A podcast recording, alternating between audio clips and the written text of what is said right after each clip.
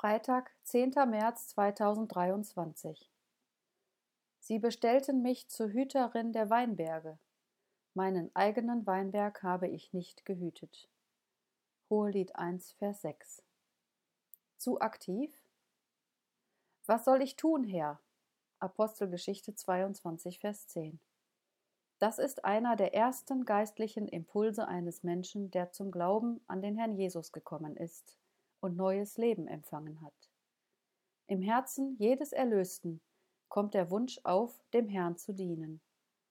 Dafür bekommt er, passend zu seinen Fähigkeiten, eine Aufgabe, die er aus Liebe zu seinem Erlöser erfüllen darf. Wie bei allem lauert auch hier eine Gefahr.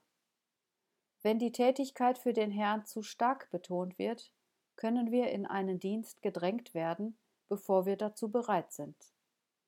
Es ist auch möglich, dass wir vom Herrn tatsächlich einen Auftrag bekommen hatten, aber mit der Zeit immer mehr Aufgaben übernehmen. Wir tun sie, weil wir meinen, dass sie sonst unerledigt bleiben. Dabei laufen wir Gefahr, dem eigenen geistlichen Leben zu wenig Aufmerksamkeit zu schenken.